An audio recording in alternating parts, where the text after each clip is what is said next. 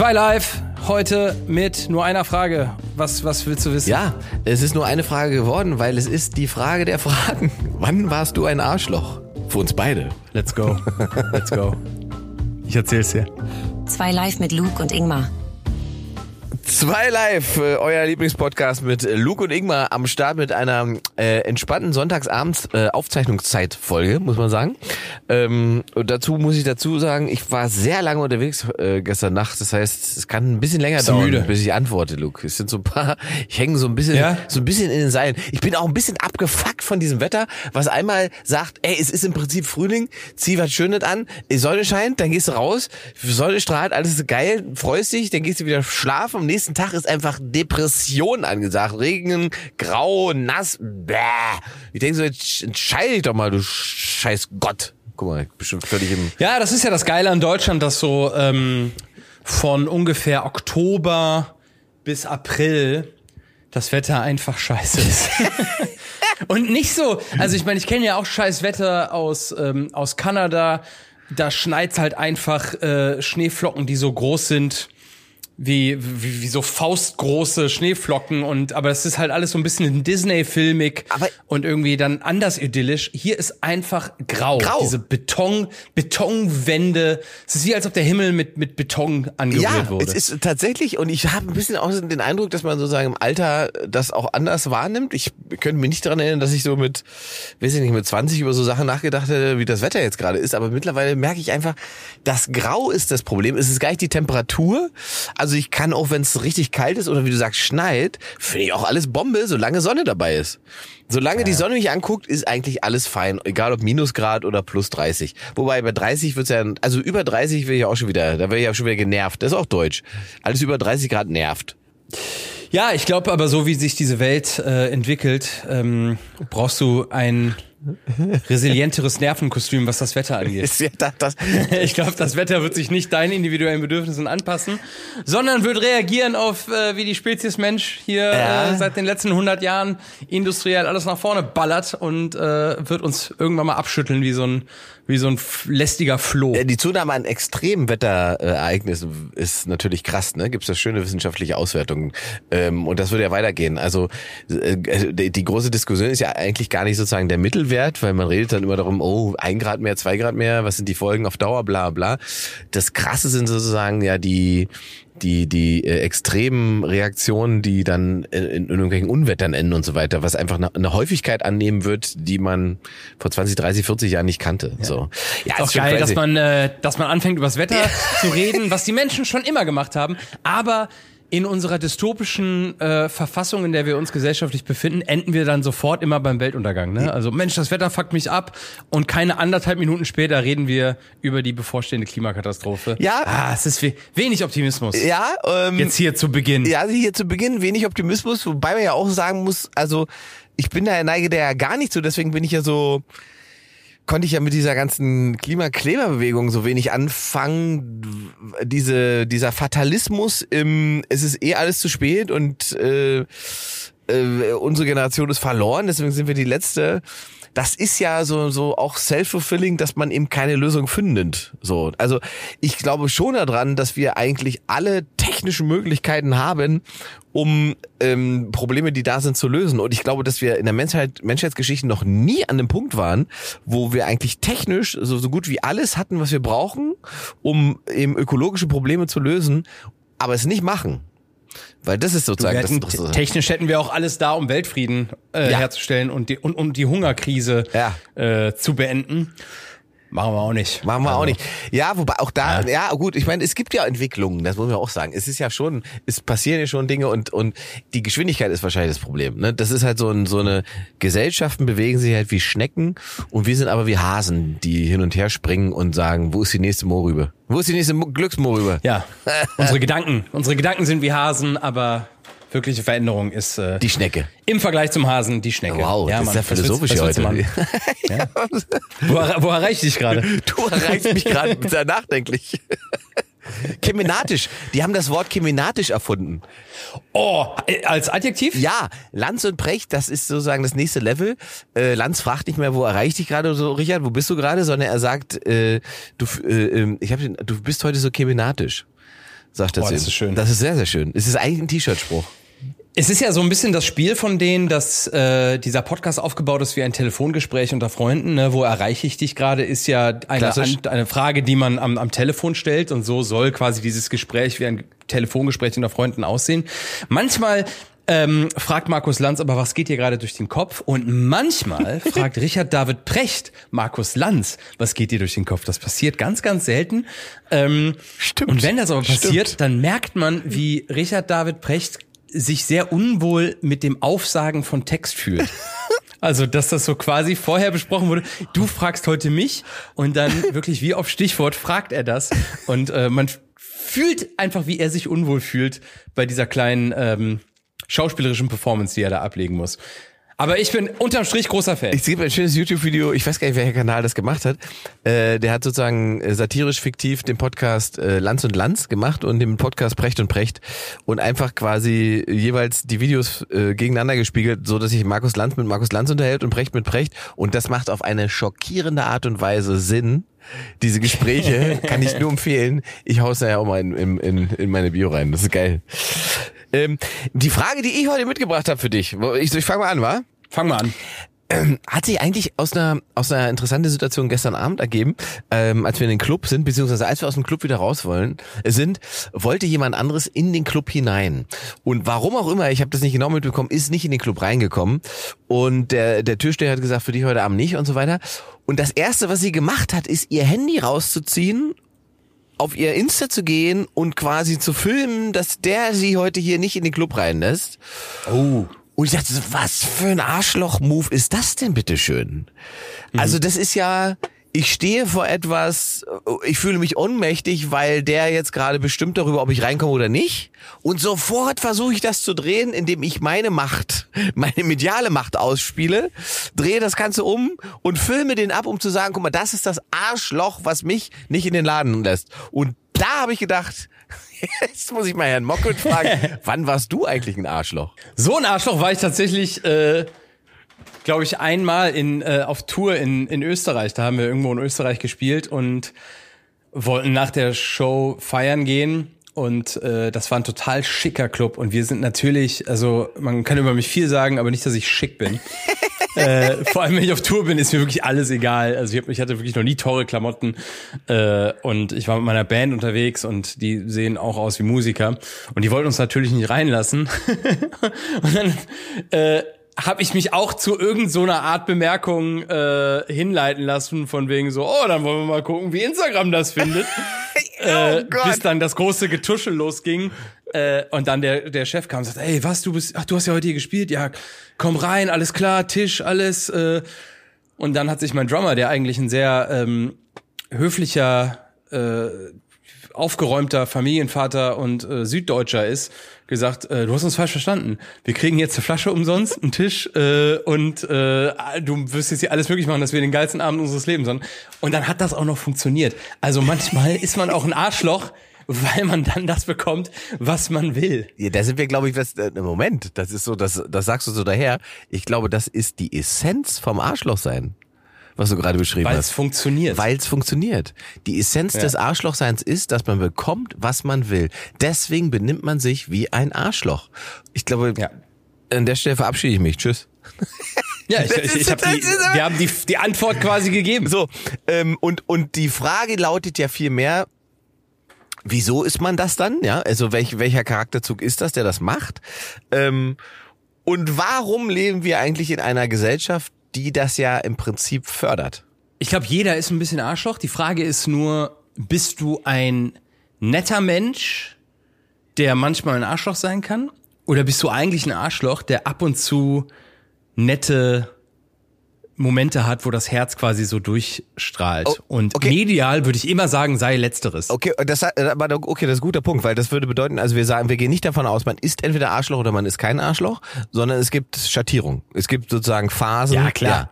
Ja. Naja. Jeder ist ein Arschloch und in der ja, medialen Darstellung seiner selbst äh, positioniert man sich dann quasi auf diesem Spektrum. Ne? Also man hat das so Potenzial, jeder hat das Potenzial dazu.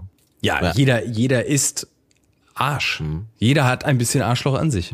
Weil wir ja, deswegen heißt das Wort ja auch so, weil wir auch alle eins haben.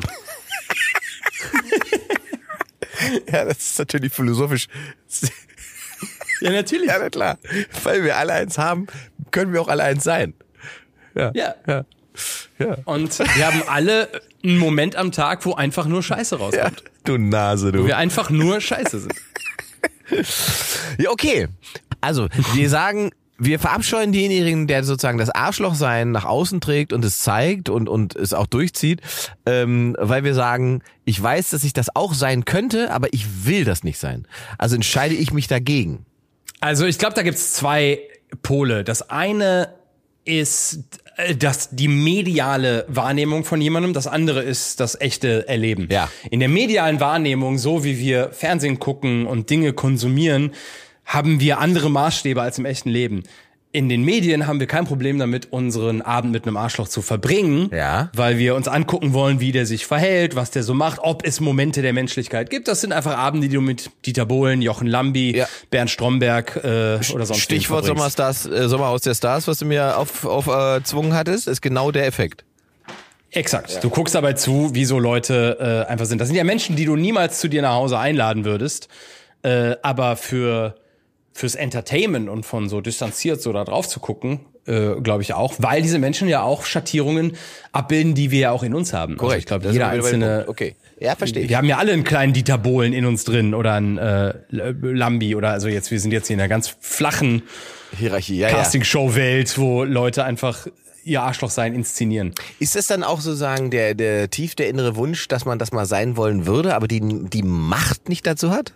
Ja, oder die Eier, ne? Also, ja. Ja, also ne? vielleicht, wenn ich sozusagen an der Rewe-Kasse sitze, kann ich mir sozusagen dieses Dieter Bohlen, nee, heute nicht, für dich geht's raus, kann ich mir nicht erlauben.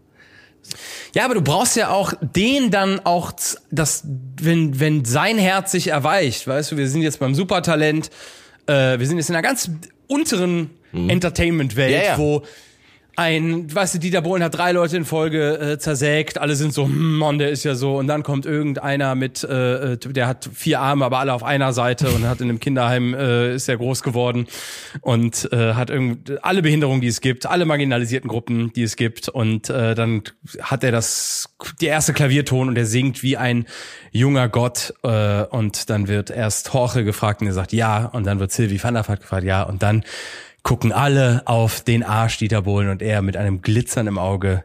Sein Herz erweicht sich und auch er nickt und sagt, ja, dann hast du halt einfach geiles Storytelling und medial ist das einfach toll. Also wir brauchen auch die Arschlöcher um uns rum, äh, damit einfach mehr abgebildet wird. Weil sie bessere Geschichten ergeben. Exakt, ja, exakt. Für die, für, für mediale Präsentation auf jeden Fall. Und- Aber da bin ich wieder beim echten Leben. Willst du die, willst du die im echten Leben bei dir haben? Auf gar keinen Auf Fall. gar keinen Fall. Und, und in einer, einer, einer Welt und gerade in einer Social Media Welt, die sozusagen ähm, emotionalisiert werden will, die die äh, Aufregung braucht, die den Tabubruch braucht, die die die die wie sagt man die Empörung braucht, sind natürlich Arschlöcher sind Gelddruckmaschinen. So. Das Problem beginnt ja dann schon an der Stelle, wo Social Media ja nicht mehr, und das ist ja auf allen Ebenen bei Social Media dann so, äh, diese, eben wie du sagst, die Unterscheidung zwischen der Medienfigur und der Privatperson macht. Weil man auf Social Media suggeriert bekommt, wenn ich dieser Influencer folge und so weiter, wir sind schon irgendwie Best Buddies und wenn die mir dieses Parfüm empfiehlt, dann ist das was anderes als Werbung, was es ja faktisch nicht ist. Und das ist auch ein ganz oberflächliches, leichtes Beispiel, aber das geht in alle Bereiche, weil das funktioniert auf politischer Ebene so, das funktioniert äh, in meinungsbildenden Prozessen so und so weiter. Es ist total davon abhängig, habe ich einen positiven Kontakt zu der Person, der ich glauben möchte. Welches Bild habe ich von dieser Person? Und wenn ich dieses Bild, was medial konstruiert sein kann, mit Absicht oder unabsichtlich, wenn dieses Bild auf irgendeine Störung trifft, weil der Mensch dahinter diesem Bild gar nicht mehr entspricht, weil der einen Fehler macht, weil der sich sozusagen als echter Mensch scheiße benimmt, weil irgendwas über den herauskommt, was nicht der Erzählung äh, entspricht, die ich von dem hatte, dann bin ich sozusagen auf einer, das, und das finde ich schon krass, dann ist man sozusagen auf einer persönlichen Ebene enttäuscht, obwohl man die Person gar nicht kennt. Ja, aber ist man wirklich enttäuscht oder durstet man danach, dass irgendjemand Fehltritte macht, damit man ein eine Legitimation hat, sein eigenes Arschloch mal kurz von der Kette zu lassen und zu sagen, so, der hat jetzt einen Fehler gemacht oder die hat jetzt folgende, Ver jetzt kann ich legitim, ne, verbrieft und versiegelt, offiziell erlaubt auf jemanden eindreschen und ebenfalls ein Arschloch sein und das maskieren als große gesellschaftlich wichtige Tat oder ja politisch motivierte Agenda. Ja, ich kann mich erhöhen auf einmal, ne? Über über jemanden, Ja. von dem ich bis zu diesem Zeitpunkt dachte, der steht irgendwie über mir, der ist erfolgreicher, schöner, reicher, äh, bekannter ja, und so ja. weiter. Und auf einmal macht er aber einen Fehler oder hat irgendwas gemacht, äh, was gesellschaftlich verpönt ist. Und dann kann ich das bewerten. Und in dem Moment kann ich sozusagen das alles umdrehen, die ganze Mechanik und stehe, je moralischer ich agiere, über dieser Person. Schon interessant. Ich hatte gestern ein, äh, ich habe gestern, äh, ich bin nicht Raucher, aber ich habe gestern geraucht. Welche, Rauch, was für eine Enttäuschung, Luke. ja. also ich hoffe, du weißt, was ich damit Ja, meine. das war wahrscheinlich keine Marlboro. und bin, äh, bin so ein bisschen weggedriftet in meinen Gedanken und bin irgendwann mal auf den Trichter gekommen, dass eigentlich die komplette Medienlandschaft in dem Moment, wo sie aus einer senden Einbahnstraße eine Zweibahnstraße gemacht hat. Ja. Ne, also früher war es ja einfach so, dass die Medien gesendet haben und wir haben es äh, konsumiert. Und jetzt ist quasi der, die, die zweite Fahrbahn, die zurückgeht, ist aufgemacht worden. Wir können aktiv partizipieren, wir können reagieren, wir können selber kleine mediale Instanzen werden, die bis granular fein auf drei Follower geht und der Fächer geht beliebig weit auf, überall ist Geld zu verdienen, überall. Haben wir eigentlich nichts anderes als ein Online-Spiel entwickelt. Das ist eigentlich alles eine große Reality-Show, die halt wirklich real ist. Und die ist ja nicht echt. Also in dem Moment, wo ich Fußball gucke Ja.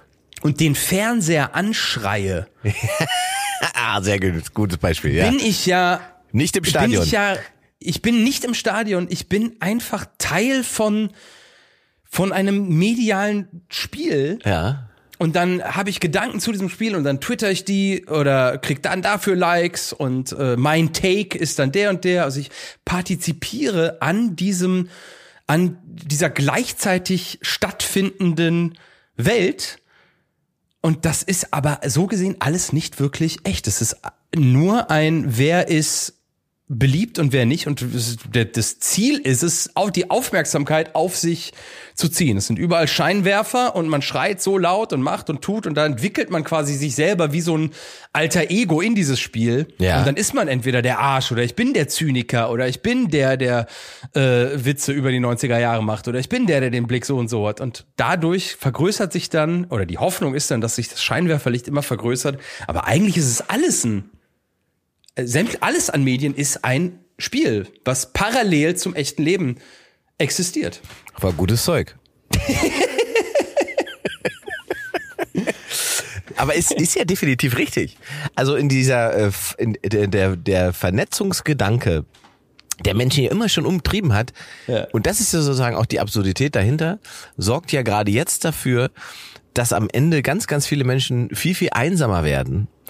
Also auch wenn sozusagen der nächste Step kommt, wenn wenn sich das irgendwie durchsetzen sollte, dass diese ähm, äh, hier äh, Apple Glasses oder weiß ich wie die Dinger heißen, Leute, Ja, na, wenn das kommt, Oh dann dann bist du ja völlig isoliert in dieser äh, um, unechten Welt, die dir eine echte Welt vorgaukelt und dann kannst du du kannst faktisch durch die Realität laufen, ohne einen echten Menschen zu sehen. Ja. Und das ist dann eine Form von Isolation in Realität, von der ich überhaupt nicht weiß, was das mit Gesellschaft machen wird. Und, und das ist ja wichtig, weil eben diese Einsamkeit in Menschen erzeugen kann, dass man zum Arschloch wird. Weil faktisch hat Isolation, soziale Isolation immer die Folge davon, dass auch dein Nervensystem, ähm, dein Körper reagiert rein biologisch auch darauf. Dein Nervensystem verändert sich. Wenn du nicht in Kontakt mit anderen Menschen bist, bekommst du einen anderen Umgang mit Menschen. Also deine Toleranzgrenzen sinken in einer Form, äh, und das geht wahnsinnig schnell. Das merkt man schon, wenn man mal drei Wochen im Urlaub ist und drei Wochen alleine irgendwo in Urlaub ist und seine Ruhe haben will und dann zurückkommt und dann wieder auf, auf normales Umfeld Ja, tritt, ja. merkst du sofort. Ja. Das merkst du sofort, dass deine Toleranz. Stress. Ja, ist total Stress. Und, und das, wenn man das sozusagen hochpolarisiert auf drei Jahre oder sowas, in denen Leute sich isolieren in so, in so, in so, in so digitalen Welten, was das, also wie viele Arschlöcher kommen da wieder in die Realität raus? Ja, plus du kannst da ein Arschloch sein, ne? Also Ja. Ja, du ja. kannst, du kannst, wie wir ja auch auf der Bühne, ich habe in meiner neuen Show habe ich auch einen Moment, wo ich sage, ich kann auf der Bühne alles sein, sogar zynisch. Und dann bin ich kurz zynisch und sag, hier geht's und ich bin das hier, damit ich nicht im echten Leben sein muss, weil äh, so möchte ich im echten Leben nicht sein. Aber hier kann ich das sein. Hier ist eine große, eine, eine Bühne, ein Schauspiel und äh, hier können wir das sein. Und das ist im, im Social Media Game äh, genauso. Und jetzt Jetzt haben wir natürlich viel über das große Ganze und Medien und so. Lass uns doch mal wirklich. Jetzt haben wir den äh, ganzen also Pudding einmal an die Wand geklatscht. ja, bist du denn jetzt, du bist ja auch in deinen Stand-Ups und so, du, ich meine, du hattest mal eine Show, die hieß die Ingmar Stadelmann Show, kurz Diss, und da ging es darum, dass du eigentlich Leute geroastet und äh, gedisst hast. Hast du in deiner Karriere Gags, die du bereust, wo du sagst, da war ich aber ein Arschloch? Ähm, da kann ich ganz klar sagen, nee, habe ich nicht. Weil, weil ich, ähm, wie du es richtig sagst, eigentlich, also alles, was ich auf einer Bühne gesagt habe, im Gegensatz zu dem, was ich in meinem realen Leben so manchmal von mir gegeben habe, habe ich eigentlich alles, was ich auf einer Bühne gesagt habe, ähm, also in, in, bei geschriebenen Sachen, äh, immer eigentlich so lange überlegt, dass ich davon ausgehen kann, dass das nicht irgendwie aus mir rausgepurzelt ist und dass das aus einem rein emotionalen Impuls entstanden ist oder entstanden schon oder gesagt wurde, aber nicht. Ähm, dass ich nicht denke, da gibt es irgendwas, wofür man sich entschuldigen müsste auf ähm, auf auf auf der künstlerischen Ebene. In Realität habe ich natürlich äh, wahnsinnig oft einfach ähm, sa- dann Sachen gesagt oder gemacht, die dann äh, die aus wie sagt man, da ist man einfach Arschloch weil man diesen Arschloch-Modus natürlich auch hat und das kommt ja noch hinzu. Deswegen ist es so wichtig, dass du es gesagt hast, dass wir es im Prinzip alle in uns haben. Ähm, du wirst, wenn ihr zum Beispiel weiß ich nicht, in der Kindheit in irgendeiner Form, ähm, mit, äh, sag mal, mit Liebesmangel aufgewachsen bist oder mit äh, nicht genug Nähe bekommen hast und diese ganzen an und wenn diese äh, Kindheitserfahrungen als Erwachsener getriggert werden, dann fällt fällst du sozusagen sofort in den Modus, in dem das innere Kind, da ist es, ja, das innere Kind beschützt werden Ja. muss. Und dieses Ja. innere Kind beschützt wer? Der große Bruder, den du dann für dich selber gibst und der ist dann das Arschloch. So, Genau, das hatten wir ja gestern, äh, letzte Woche auch in der, in der äh, Schematherapie erklärt, dass quasi das Kompensationsmechanismen greifen Ja. und sich vor die Wunde stellen und sagen, so, jetzt brüllen wir mal hier jemanden Ja. zurecht. Also verletzte Menschen verletzen Menschen. Ja, korrekt. Und und andersrum, Ja. ähm, äh, geheilte Menschen heilen Menschen. Das ist die die die die die, die Kehrseite. ja. Das heißt also, Heilen die die mit einem mit einem Zeigefinger und äh, indem sie sie online bloßstellen oder wie heilt man Menschen? ja, in, also ich ich da, da kann ich kann ich mich quasi, quasi kurz selber ähm, äh, zitieren, weil ich glaube, dass es äh, da nicht ganz anders ist, ähm, weil auf der Bühne habe ich äh, eine Nummer, da geht es um geteilte Gesellschaften, weil es gibt ja oft diesen Begriff der geteilten Gesellschaft in Willi, ne? Die, diese Gesellschaft wäre so ges gespalten, gespalten, ja. gespaltene Gesellschaften. Und wie bringt man gespaltene Gesellschaft mit der zusammen? In Gesellschaft. Ja? So, und genauso ist es, glaube ich, mit dem, mit dem Heilen. Also, ähm, man muss eine heilende Erfahrung machen mit jemandem, damit man jemanden heilt oder damit jemand heilen kann. So, Äh, es muss eine heilsame Erfahrung sein und deswegen ist eben die Isolation so gefährlich oder so, sagen wir mal soziale Isolation so eine Gefahr darin, dass man sich sozusagen in sein Arschlochsein ver verkapselt ähm, und dann nicht mehr in der Lage ist, ähm, irgendeine Form von positiven Feedback zu, äh, zu erlangen. Und wenn man das nicht mehr bekommt, gibt es ja keinen Grund, das Arschloch irgendwann wieder wegzupacken. So. Naja, das ist auch immer so, wie Leute mit, so wie Arschlöcher mit anderen umgehen. Da kann man eigentlich nur glauben und es nicht hoffen, dass sie dann auch so mit sich selber auch umgehen. ne? Also Ja. das, was man anderen sagt, ist ja dann auch so, wie du mit dir selber umgehst. Und, das ist in vielen Fällen kein schön, kein schönes Bild. Aber richtig, und ich, ich glaube, faktisch ist es so. Also natürlich, das, ja, was ich so rausschreie, das schreie ich mir innerlich auch selbst entgegen. Also es sind natürlich, ähm, ich meine, das rechtfertigt es natürlich trotzdem nicht, weil man, weil man sozusagen Grenzen überschreitet von anderen Menschen, die gar nicht wissen, in welchem Kampf du dich befindest oder was in dir los ist und so weiter. Ähm, und und das deswegen ist es keine keine korrekte Form des Umgangs damit.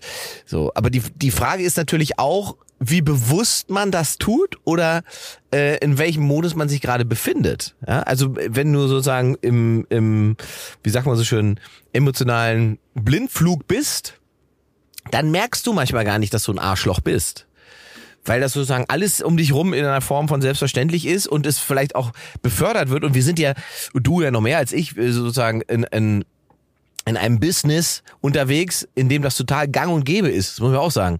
Die Arschloch, sozusagen der Arschloch-Quotient ist in der Medienbranche ja extrem hoch, weil es wahnsinnig Ja. viele davon gibt, weil wahnsinnig viele damit durchkommen mit diesem Verhalten, weil sie in irgendeiner Form, irgendeine Form von Erfolg, Macht, Einfluss haben, der dafür sorgt, dass alle anderen das durchgehen lassen. Wichtig ist da, glaube ich, glaube, jeder ist ein Arschloch, jeder war mal ein Arschloch und hat diese impulsiven Momente. Ich glaube, wichtig ist, dass man dann einfach mal weiß, warum das so ist. Also wenn man sagt, wie rettet man eigentlich die Welt oder wie heilt man? Ich glaube nicht, indem man auf andere zeigt und sagt, äh, also ich bin in Ordnung, weil ich zeige auf den, der da Fehler macht, sondern indem man einfach weiß, warum man ist, wie man ist. Ich glaube, das Thema hatten wir auch schon mal. Ne? Weil find doch raus, warum du da impulsiv bist oder warum dich der und der Gag triggert. Es gibt einen Comedian, der, der einfach die Jahrhundertpointe über die Gen Z hat ähm, gesagt, wenn eine Gen Z äh, oder auch Millennials, wir sind sehr durchtherapiert und wissen sehr, was unsere Probleme sind. Wenn du jemanden in unserem Alter fragst, was sind deine Probleme? Und der sagt, ja, ich habe hier ähm, Angststörung, ich habe Depression, ich habe eine Essstörung, ich habe das, ich habe das und ich habe das. Und dann sagt man, wow, das ist aber ganz schön viel. Wie gehst du denn damit um? Und er sagt, ja, äh, indem ich dir das sage und erwarte, dass du um mich rumarbeitest Ja. statt den Fehler bei mir zu suchen. Ne? Und das ist, glaube ich, das, da ist viel, da ist viel auch drin. Die Leute haben bisschen verlernt, äh, sich in Frage zu stellen und auch mal zu checken, ey, da war ich vielleicht einfach nicht geil, weil man dann in dem Moment auch Land abgibt. In dem Moment, wo du Fehler zugibst oder das wir auch, wir auch mal hatten, en- dich entschuldigst, dann gibst du was von deinem Land ab und das möchte zumindest medial äh, niemand machen, sondern äh, deswegen ist, sind die Medien ja auch so dankbar und haben so viel Aufmerksamkeit, weil sich da viele einfach verhalten wie Kinder. Du kannst dich da sehr kindisch innerkindlich auch verhalten und du guckst Kompensationsmechanismen dabei zu, wie sie äh, wie sie einfach laufen. Das Sommerhaus der Stars ist ja nichts anderes als ein Neurosenzirkus. Ja. Ja.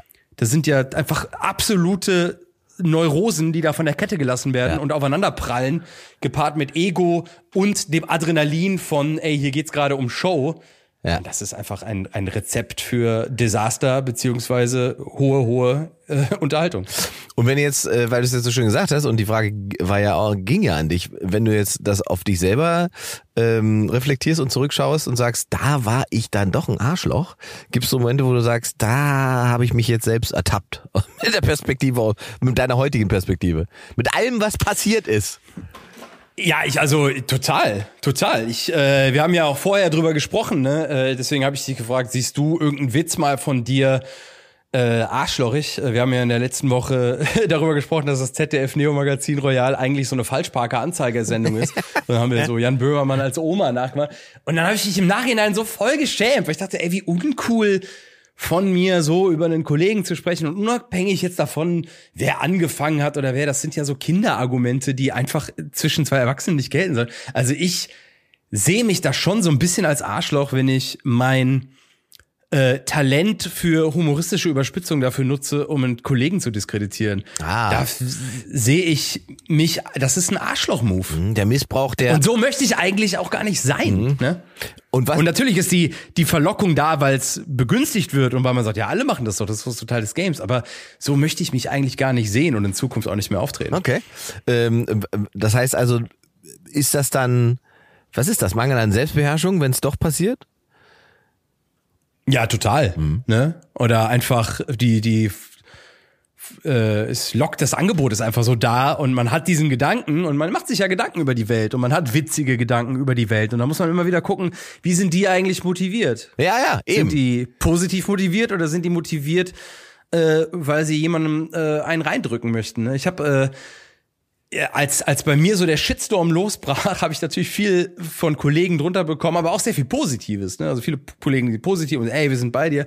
Und ein Kommentar, der, äh, den ich in Rückblick unglaublich finde, ist äh, von Nino De Angelo, der, als ich irgendein Statement gemacht habe, gesagt hat, jetzt winselst du um dein scheiß Image, mich hast du auch schon durch den Dreck gezogen, Karma is a fucking bitch, Luke. Und dann habe ich so zurückgedacht, so, What? ja, wann habe ich denn irgendwann was über Nino? Und hab dann einen Kumpel gefragt, äh, der damals auch die Show geschrieben hat, so, ja, wir hatten mal einen Stan, der hatte irgendeinen Stress mit irgendeiner Frau und das war halt Bildschlagzeile und aus Mangel an anderen Schlagzeilen haben wir für den Late Night Stand-up da irgendeine Ah, krass. Pointe. Und ich kenne natürlich das äh, Garten von jenseits von Eden Lied und habe aber keine emotionale Bindung zu Nino D'Angelo, aber merke, okay, da hast du einfach in die Handwerksschublade gegriffen, einen Gag gemacht für den Moment, der danach in meinem Kopf komplett weg war, aber der in diesem Typen Was getriggert über hat. Jahre einfach ge- gepocht und gedingst und dann hat gemerkt hat, so jetzt knall ich dir das äh, zurück. Und davon sind, glaube ich, in meiner Karriere bei so viele Sendezeitstunden, die man auf dem Schirm verbracht hat, ganz sicher ganz viele dabei, wo man Gags gemacht hat über auch die Kaulitz-Brüder oder Heidi Klum oder Lena Meyer-Landrut oder der Fernsehgarten-Stunt, wo ich auch dachte, ey, da machen wir einfach einen harmlosen Gag und da waren Menschen und auch Andrea Kiewel so persönlich angegriffen, weil die sich halt auch gefreut haben, dass ich da bin, dass der in Anführungsstrichen zu der Zeit große Luke Mockridge hier einen Auftritt macht, geil, und dann kommt der hier hin und scheißt uns aufs Parkett für seine eigene Show. Und die waren halt wahnsinnig. Und das tut mir total, so im Nachhinein total leid, weil ich will ja nicht Leute abfacken. Ja. Das wäre eine Arschlochmotivation. Äh, meine Motivation ist, Leute zu unterhalten. Und manchmal äh, schießt man halt voll daneben. Jetzt bist du Aber du hast das gar nicht. Ne? Nee, weil, weil das eigentlich, die, die Frage ist dann anders eigentlich. Weil, weil müsste man dann eigentlich sagen, also glaube ich, dass ich mit Sachen, die ich, gesagt, die ich gesagt habe, andere Menschen schon mal irgendwie getriggert habe. Das glaube ich sehr wohl. Und das weiß ich auch. Aber ich weigere mich bis heute standhaft die Verantwortung dafür zu übernehmen, dass andere in irgendeiner Form mit dem, was ich sage, etwas verbinden, was ich nicht gesagt habe. Weil auch du hast nicht gesagt, Nino Angelo, du hast deine Frau so schlecht behandelt, das war alles dein Grund, der Grund, dass die Ehe gescheitert ist, es liegt bei dir. Weil das ist, was der hört. Weißt du, du machst einen Scherz Ja, ja, über diese Berichterstattung, was sozusagen ein legitimer Teil ist von einer, von einer Late-Night-Show, einer wöchentlichen. In seinem Kopf machst du dich sozusagen lustig über sein Scheitern in dieser Ehe. Das ist aber nicht in deiner Verantwortung. Und das Problem ist, in dem, in dem Moment, wo du auf so eine Bühne gehst, ja, und, und ähm, irgendeine Idee hast und sagst, das ist doch witzig, wenn ich das mache, sind dir alle anderen Sachen auch weggedrückt. Dann gehst Mhm. du nicht über diesen Gag drüber, also ich zumindest gehe da nicht über den Gag drüber und sage, ist das jetzt die empathischste Reaktion? Ist es wahrscheinlich nicht, aber dann wäre es auch nicht so witzig. Ja? Ist das jetzt in irgendeiner Form provokant? Kann schon sein, spielt aber keine Rolle, weil es witzig. Polarisiert das irgendjemanden, der das zum ersten Mal sieht? Keine Ahnung. Ja, hoff ja hoffentlich. Wahrscheinlich schon. Ja. Wäre ein schöner Side-Effekt von, es ist ja witzig. So, und, und das muss man, glaube ich, immer verstehen. Und dass halt Comedians halt auf Bühnen auch Dinge sagen, des Witzes wegen. Also der, der Pointe wegen. Ähm, weil, und das ist ja, das ist ja auch in deinem Fall, grandios ist vielleicht das falsche Wort, aber es ist einfach das grandioseste Beispiel, wie ich finde, wo Leute sozusagen zwischen privater Ebene und äh, medialer Erscheinung nicht unterscheiden können, wenn man sagt, ja, natürlich muss der Mokwitsch ein Straftäter sein. Guck mal, der hat ja damals auch äh, bei Stefan Raab den und den Gag gemacht. Ja, ja, Wo, das, wo, aber das, das ist ja das, das ist doch. Ja, ja. Und dann sitzt man da so und sieht, das schreiben Leute ja nicht ironisch ins Netz oder sowas, sondern das glauben die. Die sagen, der hat Ja, ja. einen K.O.-Tropfenwitz gemacht bei Raab und da kann man sagen, finde ich scheiße oder finde ich lustig. Aber daraus zu schließen, dann muss er ja auch tatsächlich äh, der Vorwurf, der gemacht wird, dann muss das, das muss dann auch stimmen, weil hier, guck mal, der sagt es doch. Das, und dasselbe Spiel war ja bei Rammstein dann auch, bei Lindemann gab es ja dieses selbe Spiel, wo man dann Ausschnitte aus seinen Pornos gezeigt hat, als, als hier ist das geheime Sextape, das ist der Beweis. Und ich denke so, Alter, ich kenne die Darstellerin. Ich weiß sogar, was sie verdient hat. Das ergibt gar keinen Sinn, was sie da gerade versucht.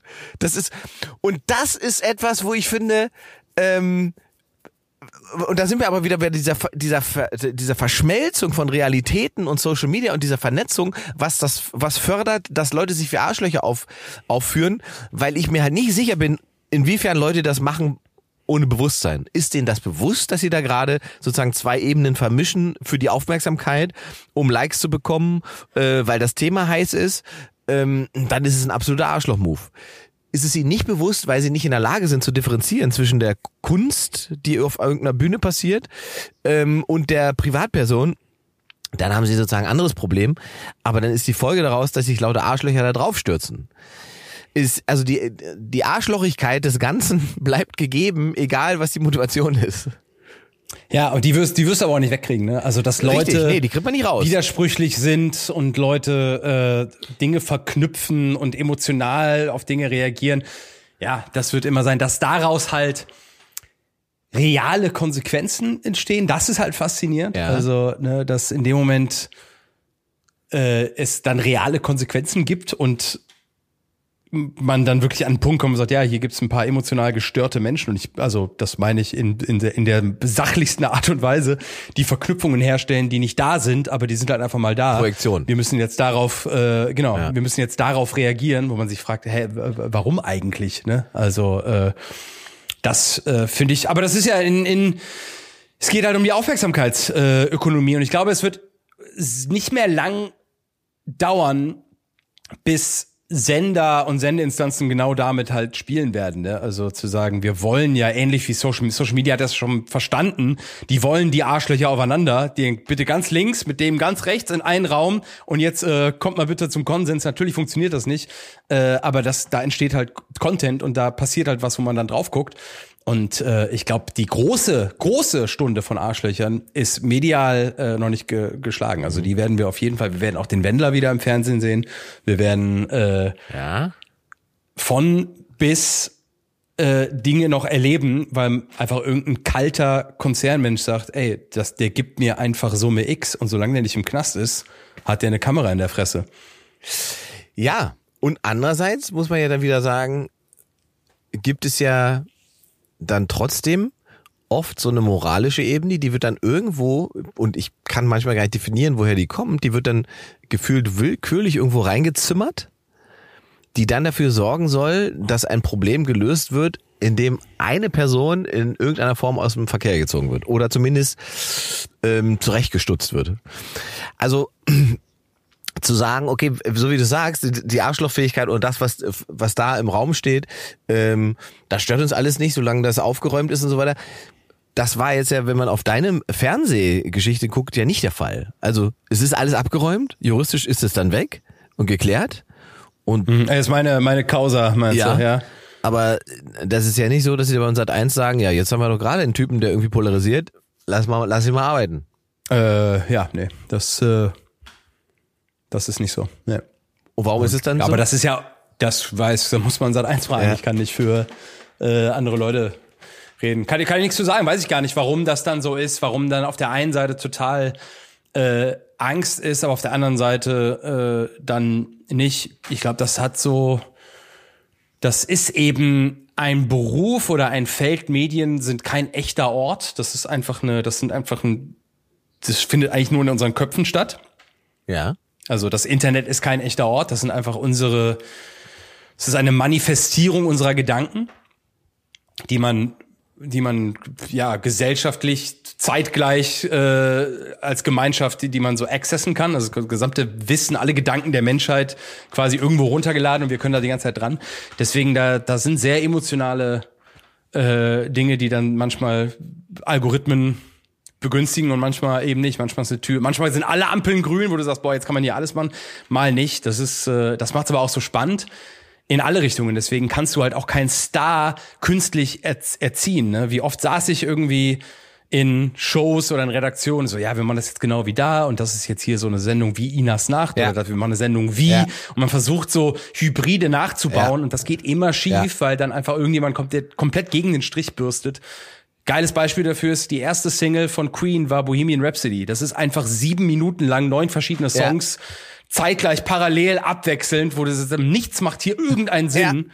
Und keine KI-Maschine würde sich sowas ausdenken, Richtig. aber die stellen das einfach ins Universum und bam, Welthit. Ja. Und äh, ich glaube, je äh, künstlich intelligenter auch Medien werden, desto mehr müssen wir auch so dadaistische und bunte und weirde Sachen auch äh, fördern. Aber ich bin ja auch ein Arschloch. Woher weiß, woher, woher weiß ich ich das meine, eigentlich alles? das ist sozusagen die, die, die, die, also es klingt so bescheuert, aber die Faszination an der, an, an deiner Causa, Causa ist ja dann doch schon, dass man, wenn man jetzt sagt, ist es so, dass man bei Lindemann, weil er gesagt hat, wenn man, wenn man sowieso denkt, der ist ein Arschloch, äh, dass, dass das Ja. sozusagen dann durchflutscht, in Anführungszeichen, und man sagt, ja klar, das äh, passt zum Image, deswegen ist es kein Problem, deswegen geht's einfach weiter. Und du warst aber eigentlich ja der nette Sat-1-Onkel. Ähm, und dann stellt man fest, äh, Moment mal, was ist denn da los? Ich kann es nicht einordnen, das passt nicht in das Bild, was ich von, dem- was ich von dem habe. Ähm, und dann Ja. bin ich weg. Ja, ich, also, ja, keine Ahnung, weiß, also das, beißt sich dann wahrscheinlich, wahrscheinlich war ich immer anders, als ich mich öffentlich gegeben habe oder bin durch Senderstrukturen und Produktionsfirmen äh, viel Kla Kai flaumigerer Ja. geworden, als ich eigentlich sein wollte. Ja. Ich habe auf der Bühne ja immer Ich wollte gerade sagen, ne, deswegen äh, habe ich es gerade gesagt. edgieren Stuff gemacht. Ich wollte sagen, ich ne? kenne ja Also dein, ich, ich kenne ja dein Bühnenzeug. Also von, wenn man sozusagen Ja, nur, ja. wenn man, wenn man nur dein Bühnenzeug kennt und deine Bühnensachen begleitet und so weiter, natürlich ist das auch eine große Entertainment-Show und das ist alles riesig gewesen. Ähm, aber da waren immer die, auch die edgy Elemente drin und da war immer auch Sachen drin, von denen man sagen konnte, oh, oh, jetzt das, also, dass 10.000 Leute sich das anhören und mitgehen, das muss man auch erstmal hinkriegen. Ähm, und Ja. das ist natürlich ähm, etwas, was quasi im Fernsehen nicht stattfindet oder nicht war. Genau, ich glaube, das äh, ist immer weggebürstet worden, weggeschnitten und äh, man je erfolgreicher und 2015iger du wirst, desto breiter musst du einfach werden. Das ist ja so eine reine Physik-Sache und dann äh, hat man auf einmal Kids im Studio und dann muss man, da fallen eh schon Ja. alle Gags, die man so im Kopf hat, fallen ja dann eh weg und so. Und dann macht man das eine Zeit lang und daraus ist aber auch eine große Unzufriedenheit äh, entstanden und auch so ein bisschen eine Rebellion dass ich, ich glaube, dann mit 25, 26 ins Nachtleben gegangen bin und gesagt habe, dann, dann bin ich hier Rock'n'Roll. Wenn ich das schon nicht mehr Kompensation. da, ja, genau, dann, dann, dann bin ich jetzt hier und bin wirklich äh, viel feiern gegangen und äh, habe einfach auf den Putz gehauen und habe immer so eine, nur weil ich medial das bin oder ihr glaubt, in mir das zu sehen, sehe ich nicht ein, dass ich mich nicht genauso beschissen verhalten kann wie alle anderen hier auch. Ah. Also ich hatte gar nicht so dieses, oh, ich darf das jetzt nicht machen, weil ich bin ja der, sondern nee, jetzt erst recht, Alter. Natürlich springe ich hier vom DJ-Pult in die Masse und zieh mir ein T-Shirt aus, zerreiß allen das T-Shirt. Wenn du mich fragst, was mein größter Arschloch-Move war, dass ich dann allen immer das T-Shirt zerrissen habe. Das war mein Partytrick, für den ich mich selber hasse. Weil wenn ich auf eine Party eingeladen worden wäre, ich habe immer so Aftershow-Partys gemacht und, äh, und DJs und äh, so, so Clubs noch abgeschlossen. Äh, und da habe ich einfach mich als als Host feiern lassen und habe dann allen irgendwann mal gesagt, so jetzt jetzt jetzt dreht hier alles durch, äh, jetzt zerreißen wir uns alle die T-Shirts. äh, und wenn ich da irgendwie eingeladen wäre, ich hätte mir selber so auf die Fresse gehauen, weil das so scheiße ist. Aber das ist Äh, aber ja, ich, es ist interessant, äh, also es ist in dem Sinne interessant, dass du quasi die Perspektive, die von außen auf, auf dich herrscht, ablehnst und sagst, ähm, nur weil ihr mich alle sozusagen zum größten Comedy- Comedy-Star, den es aktuell gibt, macht oder die mir die ganze Aufmerksamkeit schenkt, äh, schatte ich mich in meinem Kopf aber trotzdem davon ab und bleibe oder will der Luke bleiben, der ich davor war oder ich will dieses Normale haben, was aber gar nicht normal sein konnte, weil die Leute, wenn du in den Club reinkommst, Luke Mockridge gesehen haben und nicht den Luke Mockridge, den du in deinem Kopf hattest, sondern den, den sie kannten. ja.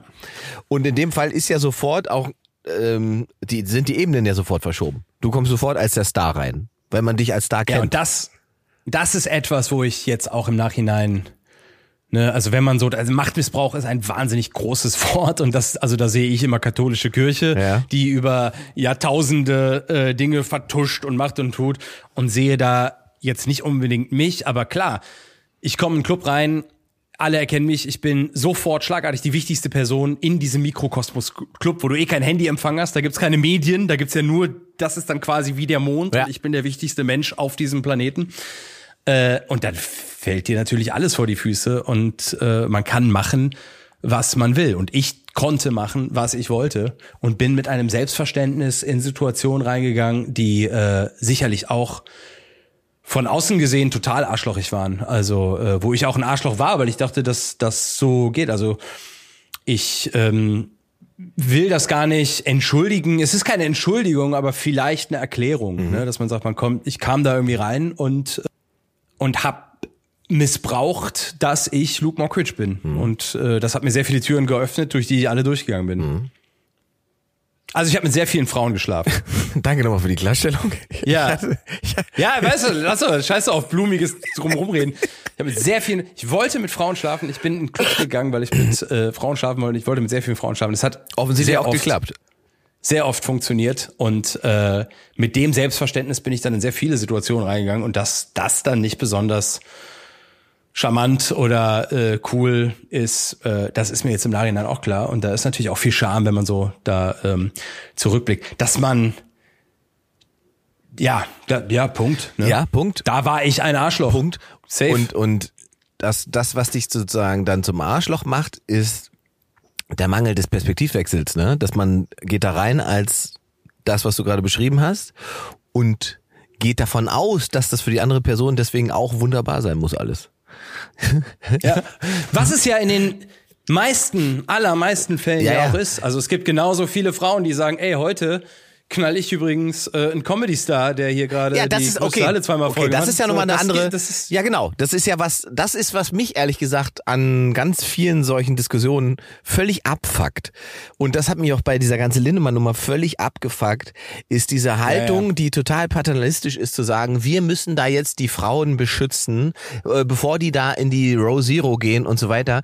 Das sind erwachsene Frauen gewesen. Wir reden nicht von Minderjährigen irgendwie weiter. Ja, das wäre eine andere Diskussion gewesen. Aber es sind faktisch erwachsene Frauen gewesen, 20, 25-Jährige, die sich dafür entschieden haben, in diese Row Zero zu gehen, die dahin gehen auf diese Konzerte, die auf Aftershow-Partys von Rammstein gehen, die wissen, was da läuft, wie diese Partys laufen und was da.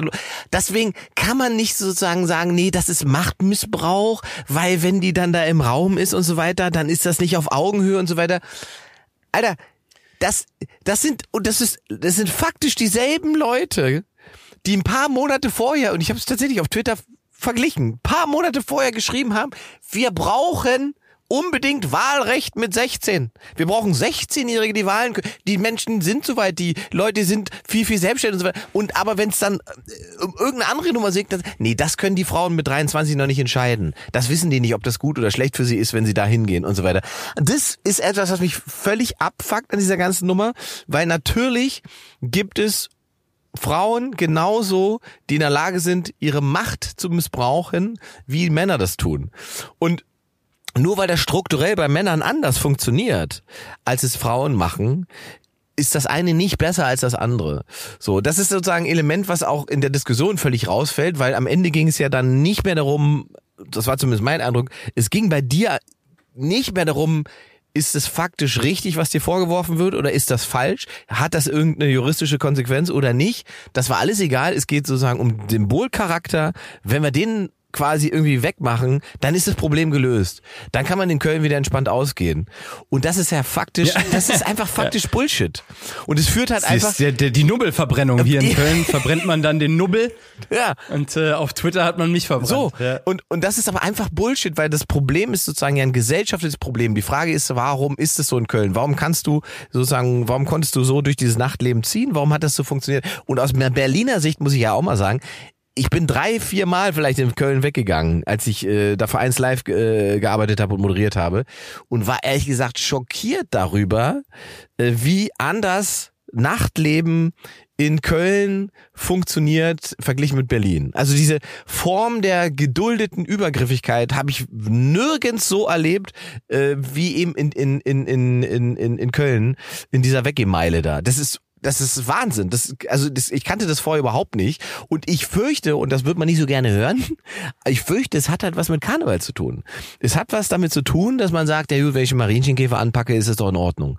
Und das ist aber etwas, was alle in sich haben und wo man sie einfach mal zusammensetzen muss und sagt, ey, es sind eigentlich, also ich, das ist ja alles auch Tradition und so gewachsen, aber vielleicht müssen wir uns doch mal überlegen, ähm, ob das am Ende eben so sagen, wie sagt man so schön, Frauenrechten so, so, so gerecht wird, was wir da veranstalten und wie das läuft, so. Und, und auch Frauen selber sich in diese Situation begeben und äh, bestimmte Klischees einfach ausgespielt werden, wo man nicht genau weiß, ähm, ist das, ist das feministisch, wenn man sich selbst äh, ermächtigt und dann aber eigentlich dasselbe macht wie vorher äh, das unterdrückende Patriarchat, wie es so schön immer heißt. Also das sind so Sachen, die ja überhaupt nicht diskutiert werden, weil man sich dann an einer Person festbeißt, gerade medial.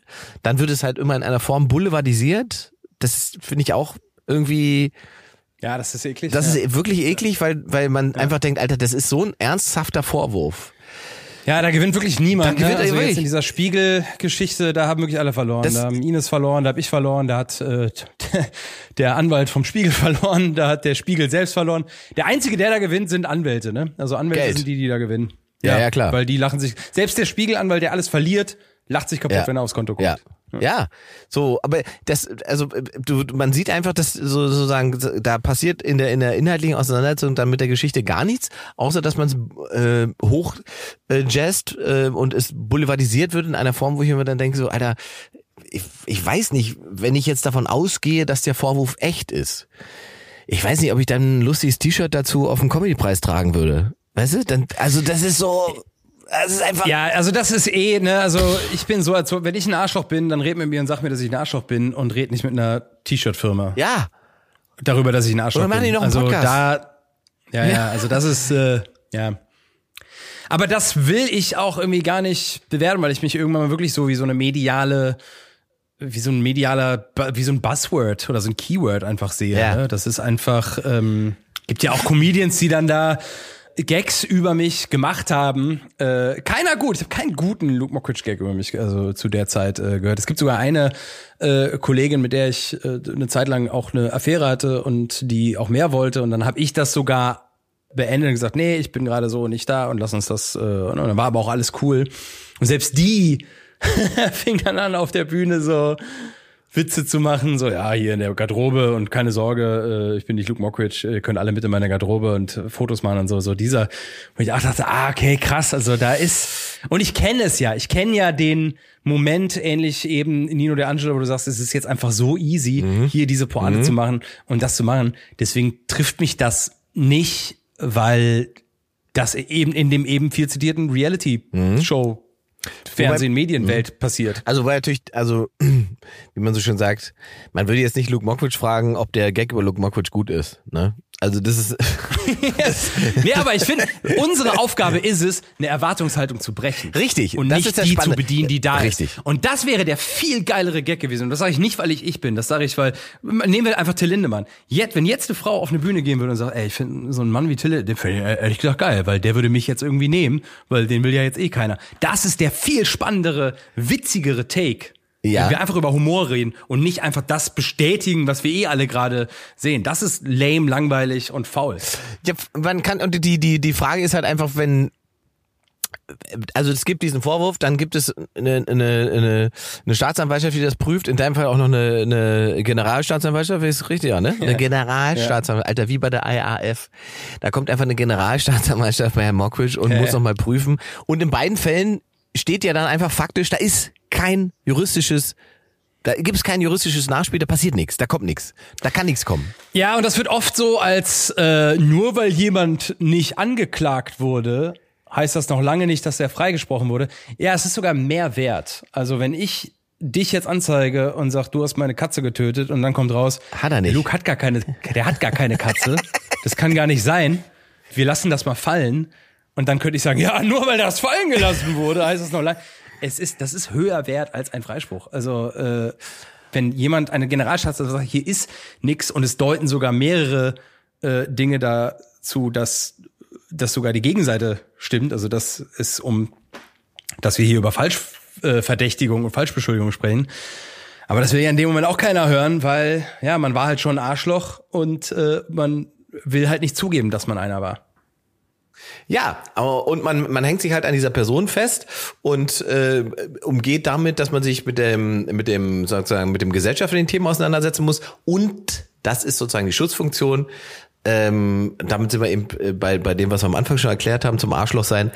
Es sorgt dafür, dass man sich mit, mit seinem eigenen Arschlochsverhalten nicht auseinandersetzen muss. So. Ja, richtig. So. Ja, ja. Und das ist aber eigentlich ähm, schade, weil wenn es dann zu irgendwas taugen könnte, dann wäre es ja das. Weißt du, wenn man sagen würde, wenn dieser ganze Wahnsinn, diese ganze Aufmerksamkeit auf dieses Thema in irgendeiner Form Sinn gemacht hätte, dann wäre es das gewesen. So, wenn man sagt, okay, lass uns mal über irgendeine Form von toxische Beziehung und so weiter reden, dann gäbe es ja genug Gründe, das zu tun.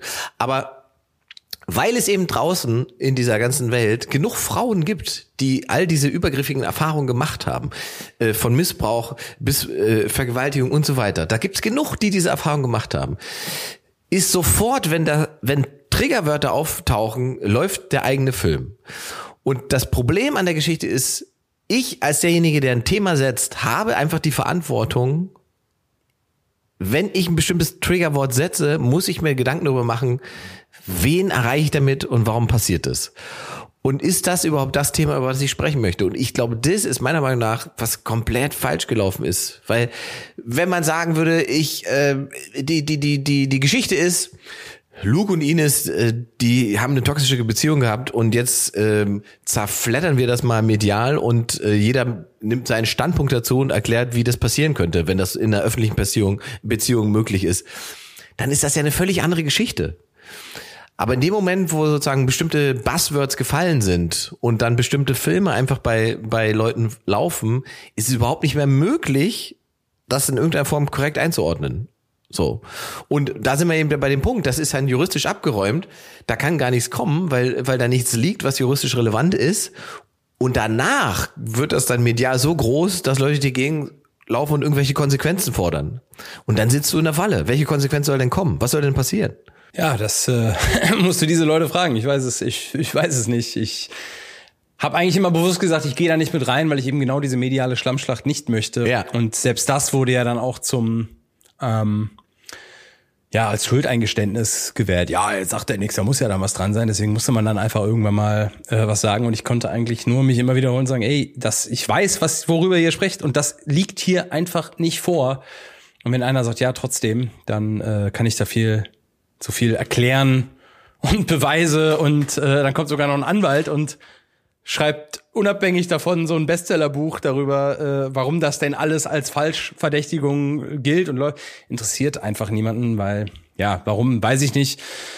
Ich kann einfach nur für meinen aktiven Bereich Verantwortung übernehmen und ähm, der ist, ich war kein Mönch, der im Kloster gelebt hat, zehn Jahre lang, weil das wäre das wäre das Beste, wenn ich einfach so wie einer der Kellys, ich weiß gar Michael Patrick, glaube ich, der hat 15 Jahre in einem Kloster gewohnt, hätte ich das einmal sagen können, ich so, nee, äh, kann alles nicht sein, ähm, Aber da könnten uns die Kerzen für bestimmt Geschichten erzählen.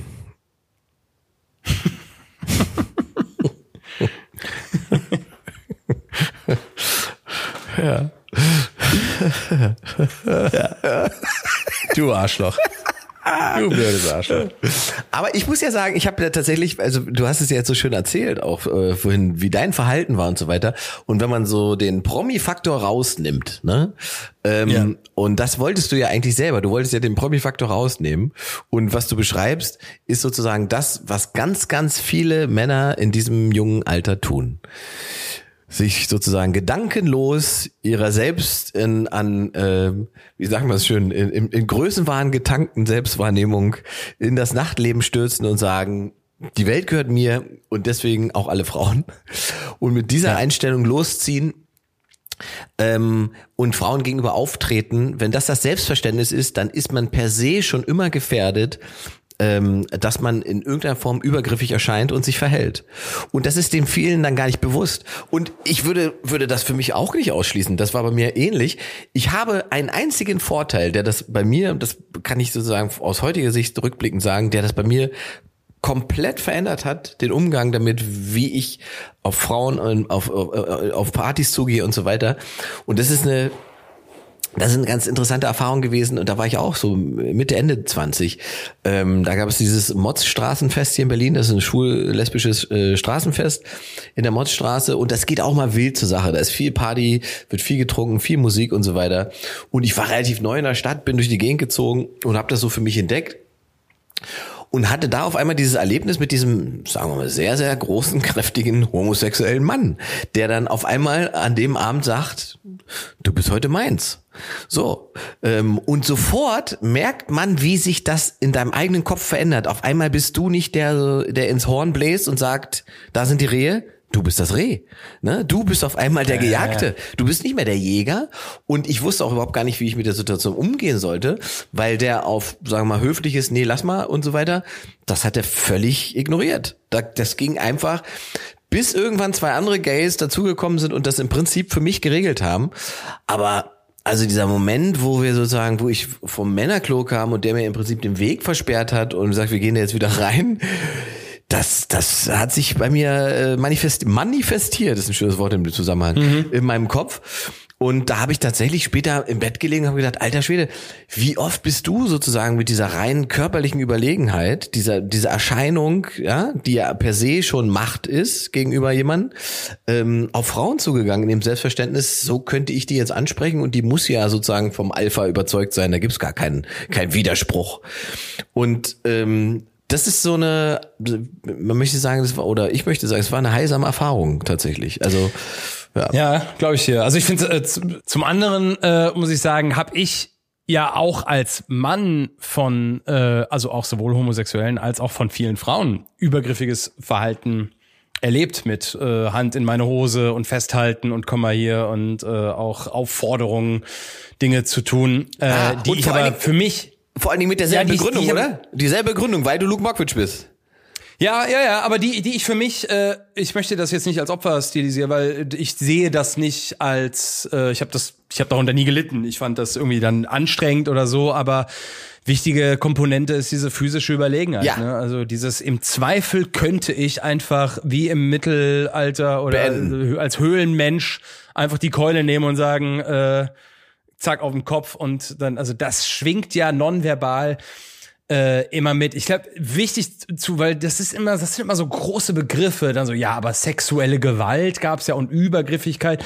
Also nichts von dem, was ich beschreibe, getan und erlebt habe, ging auch nur in irgendeiner Art und Weise äh, in einen juristischen Bereich. Nichts ging in einen Bereich von physischer Überlegenheit ausnutzen oder äh, Art von Übergriffig, von, von Grapschen oder sonst äh, so ekelhafter Scheiße. Es geht da einfach nur um Selbstverständnis. Es geht von Gefühl von, ja, ich, also fast, wenn dann rhetorisch überrumpelt, ne, so mit einem Selbstverständnis in ein Gespräch reingehen und das sieht dann so aus, so, ey, äh, hast mich ja eben angeguckt, äh, also ich sag mal, wie es ist, ich bin hier nur eine Nacht in dieser Stadt, wenn du Bock hast, äh, mit mir zu schlafen, hätte ich da nichts gegen und äh, alle anderen hier im Raum, wenn die irgendeine Scheiße vortanzen, ich bin der Einzige, der ehrlich ist, ist, ich bin daran interessiert, hast du Lust oder nicht. Und in dieser Überrumpelung ist bei mir im Kopf eigentlich immer gewesen, das ist fair. Ja, ja. Also ist das ein fairer, ich Ja, sag ja. dir, was, ich sag dir, wie es ist, ich Ja, sag ja. dir, Aber wa- es was ich blendet- denke und was ich fühle. Genau, aber es blendet eben diese beiden Machtebenen, die wir jetzt herausgearbeitet haben, im Prinzip komplett aus. Einmal den Status und einmal die Körperlichkeit. Und, ja, und das ist Arschlochverhalten. Und dafür kann ich total Verantwortung übernehmen. Das ist mein aktiver Bereich und da äh, bitte ich mir, da älter zu werden und äh, verlange von mir, da Verantwortung zu übernehmen, zu, zu reifen, zu lernen und äh, ja, das dann irgendwie auch besser zu machen. Und äh, ja, find's aber fast schon verheerend oder ja, dann medial schräg. In dem Moment, wo man sowas zugibt, ist man dann der, der dann Land abgibt oder verliert, in Anführungsstrichen. Ist das jetzt dann, dann kann man jetzt darunter den Schru- Schlussstrich ziehen und sagen, er hat sich entschuldigt, er ist der, der falsch liegt. Äh, in der Hoffnung, dass das nicht so ist. Aber darum geht's ja eben gerade gar nicht, ne? Sondern eben, wie du richtig sagst, eigentlich am Ende, wenn das zu irgendwas Nütze sein soll, dann, dass jeder mal reflektiert und überlegt, äh, äh, wann er wie Arschloch war und ähm, ob man ähm, sozusagen überhaupt in dieser Position ist, die ganze Zeit diesen Fingerzeig zu betreiben, weil tatsächlich darum geht's. Auch die Unterscheidung zwischen juristischer Ebene, moralischer Ebene, die dann auch immer aufploppt in den Kommentarspalten, wenn es heißt, ja, juristisch mag da vielleicht nichts dran sein, aber moralisch ist er sozusagen schuldig. Wird. Und es ist ein Unding, dass das sozusagen nicht in der Bewertung mit drin ist, wo ich denke, nee, das ist kein Unding, das ist genau wie eben juristisch reagiert werden muss, weil Moral ist halt hart individuell. Jeder hat verschiedene moralische Ansprüche und Vorstellungen. Und die Verhandlung, die wir alle miteinander führen, ist im Prinzip, können wir uns an irgendeiner Stelle darauf einigen, äh, was für uns beide gut ist. Und deswegen kann man nicht sagen, wenn meine Moral nicht juristisch abgebildet ist, dann akzeptiere ich das Rechtssystem nicht. Ja? Und wenn meine Moral abgebildet ist, dann ist es Recht. So. Beides ist leider fataler Fehlschluss, der in, also wenn man es historisch betrachten würde, kleiner habe ich es jetzt gerade nicht, aber wenn man es historisch betrachten würde, immer ganz, ganz fatale Folgen hatte, wenn sozusagen Moral entschieden hat, wer schuldig ist und wer nicht. Ja, ich, also alle die schlimmsten Menschen unserer Geschichte waren alle ziemlich überzeugt von dem, was sie getan haben. Das ja, ja, richtig. Und die waren auch moralisch überzeugt davon. Ja. Und die Menschen, die da mitgemacht haben Und ich, wir, wir reden jetzt gar nicht über den, den Holocaust, sondern der Fächer geht ja beliebig weiter Ja, auf. Das nee, da müssen wir- Geschichtsbücher sind voll davon. Also das, ich äh, sagen, wir müssen nicht beim Schlimmsten anfangen. Es reicht Nein, doch Platz also- 10 oder 15. So, ja, also, oder, ja, oder äh, jedes Wochenende hauen sich Menschen aufs Maul, weil sie glauben, dass der Fußballverein, der ihre Farben trägt, besser ist als der andere. ja. Ja, Das ist das, also, Ja. ne, Und- also das und- war schon immer so. ja. Und dann ist der äh, FC Bayern moralisch verkommen, weil er eine Ablösesumme von 50 Millionen zahlt. Und die anderen können das halt nicht. Das ist dann für viele moralisch sozusagen verwerflich. So. Also es ist halt, deswegen ist es so absurd, wenn man sagt, diese Vorstellung, die ich habe von etwas, äh, die muss sozusagen für alle gelten, egal wie jemand lebt oder wie jemand ist. Das ist halt einfach Quatsch. Und das ist am Ende, wenn man, wenn man so will, ähm, die, die, deswegen habe ich das am Anfang so gesagt, dass da irgendwo so eine moralische Ebene reingezimmert wird, wo man so ein Gefühl hat, das ist doch Willkür. Und wenn das die Basis für eine juristische Entscheidung sein soll, dann ist es halt Willkür. Und das ist nichts, was wir uns alle irgendwie wünschen sollten. Egal wie sehr man dich scheiße findet. Ja. Das ist am Ende nämlich völlig egal, weil wenn man selbst dann irgendwann für andere das Arschloch ist, sitzt man ja in derselben Falle. Und das geht schneller, als man glaubt. So. Ja, da möchte ich mich aber total wegziehen von, weil ich sehe das genauso wie du und äh, ich gehe dann auch immer von dem äh, Mikrothema, was mein Thema ist, auf das Makro, das gesellschaftliche und sage, ey, wenn diese Mechanismen so stattfinden, das ist nicht gut. Also, äh, aber ich finde, mein Hauptaugenmerk ist darauf, kein Arschloch mehr zu sein oder immer weniger eins zu sein oder wenn ich eins bin, dann äh, sich das auch selber bewusst zu machen. Und die habe ich doch gesagt, Rolle ist auch die eines Arschlochs. Also ich habe als juristisch das alles rauskam und dann dieses Buch aus dem Nichts kommt und äh, diese neuen Informationen dastehen und dann diese Rausrednerei äh, anfing, ne? Also äh, mit ja, nee, wir war ja, wir wollten ja eigentlich nicht Luke da. Wir haben ja mit Konsequenzen nicht Luke gemeint, sondern generell. Ja. Was natürlich alles geheuchelt. Das ist natürlich alles. Das sind Selbstschutzmechanismen und äh, Jetzt, wo der Scheinwerfer zurückscheint, äh, würde ich, da- also äh, ganz ehrlich, so wie das jetzt alles gelaufen ist, ich bin in dieser Situation gerade lieber Luke als Hazelbrugger, sag ich ganz ehrlich. Ähm, und hab auch, aber in diesem hab ich doch gesagt, dieses Aufeinander zeigen und sagen, hier, guck mal, was ihr da für eine Scheiße äh, gemacht habt. Oder auch wenn ich sag, Maren Kräumann, das war faschistoid, was die da beim Comedy-Preis abgezogen hat. Äh, das ist auch Arschlochverhalten meinerseits. Äh, Habe ich doch gesagt und auf andere zeigen, die auf mich gezeigt haben, ist auch nicht besser. Und äh, da war ich auch ein Arschloch. Und äh, das will ich ehrlich gesagt auch nicht mehr sein. Das möchte ich, dafür möchte ich auch nicht stehen.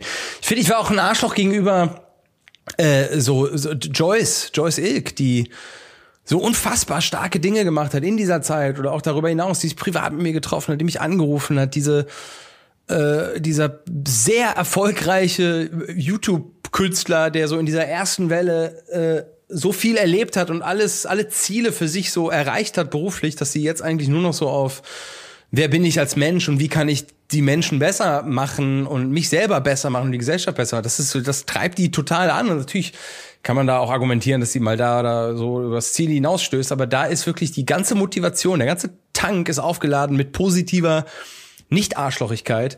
Und als die für mich da in die Presse gesprungen ist und dann richtig abgekriegt hat, habe ich mich aber auch weggeduckt und gesagt, oh Gott, ich kann da nicht noch mal mit rein, äh, obwohl ich das vielleicht auch hätte tun können. Also das ist auch etwas, äh, was in mir noch schlummert. Also die Erkenntnis dieser Folge, ich würde fast sagen, wir brauchen gar keine zweite Frage, oder? Ich meine, das war jetzt so intens. Ich würde fast sagen, wir machen den Sack zu. Ja, oder? Ja, weil die Wir machen das Arschloch dicht. wir machen das Arschloch dicht, Schraub's zu. Korken rein. Korken rein und dann ist aber auch mal gut. Weil die Erkenntnis ist doch tatsächlich, eigentlich geht's im Leben darum zu erkennen, wann man Arschloch war, um eben nicht mehr dieses Arschloch zu sein. So. Weil wie, niemand kommt drumherum, irgendwann an einer Stelle mal das Arschloch zu sein. Mit Absicht oder ohne Absicht. Und dann geht's eigentlich nur darum, was macht man mit dieser Erkenntnis. Ja, ja. Und äh, ich glaube abschließend so, wenn ich bin mal gefragt worden, ob ich, ob ich Ines verzeihen würde. Und äh, es geht sogar weiter. Also wenn sie irgendwann das sich um Entschuldigung bitten würde für, für das, Moment. würde ich die Entschuldigung annehmen. Äh, Was Bitte? heißt, es geht weiter? Ihr wollt, wollt ihr wieder zusammen sein oder was? Komm. jetzt, jetzt, Alter. Ich zieh dich durch diese Leitung hier durch und gib dir links und rechts, Alter. Alter, Alter das, das jetzt, wenn das jetzt das Ende von diesem Podcast ist, Das ist der Twist. Alter, dann, Alter, dann raste ich komplett aus. Ich Nein, habe doch so. gesagt, wir sind eine große Reality-Show. Alter, das wäre der Finale. Ich sag's nicht, okay. Okay, so, sprich weiter. Es gibt auch, wir haben so eine neue Reality-Show, immer diese Mockridge heißt es. Und äh, da ist Alter, Ines Mann. dabei, da ist Faisal dabei, da sind meine Eltern dabei. Das wird ein ganz großes, tolles Gott. Aufeinander. Okay. Äh, nee, ich bin mal gefragt, würde ich eine Entschuldigung annehmen von Ines und äh, ich würde sie annehmen und im Gegenzug auch um Entschuldigung bitten, dass irgendein Verhalten von mir an den Tag gelegt wurde, das dazu geführt hat, dass sie das getan hat.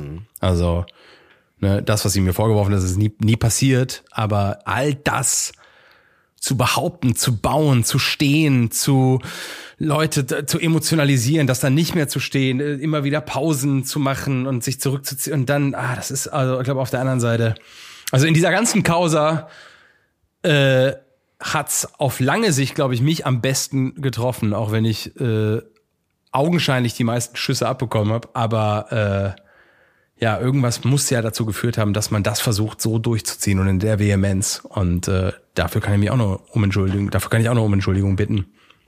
Dann haben wir hiermit eine Folge abgeliefert, die man eigentlich, wann immer jemand irgendwelche Fragen zu dieser ganzen Nummer hat, äh, da drunter klatschen kann.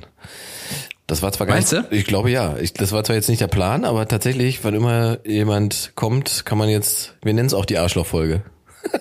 Die, gro die große Wir Arschlochfolge. nennen es die große Arschlochfolge. ist doch gut. In dem Sinne, entspannte Woche. Ja, nächste Woche machen wir dann wieder irgendwie was mit Titten und äh, irgendwas Leichtes. Was leichtes. Was mit Titten. Je nach Titte halt. Ja. Einfach irgendwas Bescheuertes. Ist auch so wieder, ist auch so arschlochig, dass man dann fast schon so schöne, ehrliche Momente Man hält es nicht aus, so mit ne? Das so ist- bewirft. Ja, ja. Das ist der scheiß Comedian in uns. Man hält das nicht aus. Man hält so eine Harmonie nicht aus und Nein. muss da rein. Das ist auch, was meine Mutter riecht das auch mal tierisch an mir auf. Die sagt, kannst du diesen, musst du diesen schönen Moment mit deiner Schwester jetzt wieder zerstören mit irgendeiner Bemerkung? Ähm, ja, ich glaube, das ist so dieses, was Comedians so in sich haben, leider. Aber ist ja auch immer eine Folge wert. What the fuck is wrong with comedians? Wollte ich dich eh immer schon mal fragen. Machen wir demnächst.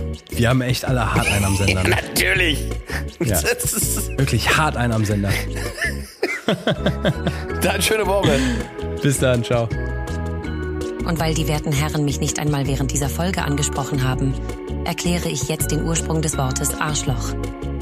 Der Ausdruck für das Gesäß, Arsch, lässt sich in allen germanischen Sprachvarianten nachweisen. Beispielsweise im altsächsischen, altnordischen, schwedischen, althochdeutschen, mittelhochdeutschen und frühneuhochdeutschen als Ars, im altenglischen als Ers, im neuenglischen als Arse und speziell im amerikanischen Englisch auch als Ass, im niederländischen als Ars und im niederdeutschen als Urs mit Variationen wie Nors, Mors. Diese Verbreitung ermöglicht die Rückführung auf das urgermanische Nomen Arsas. Es besteht wahrscheinlich eine Verbindung zum altgriechischen Wort Oros Oros für Schwanz. welches- Das eben Gehörte spiegelt ausschließlich die Privatmeinung der beiden Protagonisten wider. Genannte, vermeintlich wissenschaftliche Fakten und Theorien sind wie immer schlampig zusammengegoogelt und haben keinerlei Anspruch auf Richtigkeit. Wenn ihr Ideen zur Rettung der Welt habt oder tolle Fragen, die Luke und Ingmar in einer der nächsten Folgen besprechen sollen, dann schickt eine E-Mail an post@2live.club. Ich wiederhole, post@2live.club. Post wie Post, 2 wie die Ziffer nach 1 und Club mit C. 2 Live ist eine Produktion der Ponywurst Production. Redaktion und Moderation Luke Mockridge und Ingmar Stadelmann. Produktion Andreas Loff.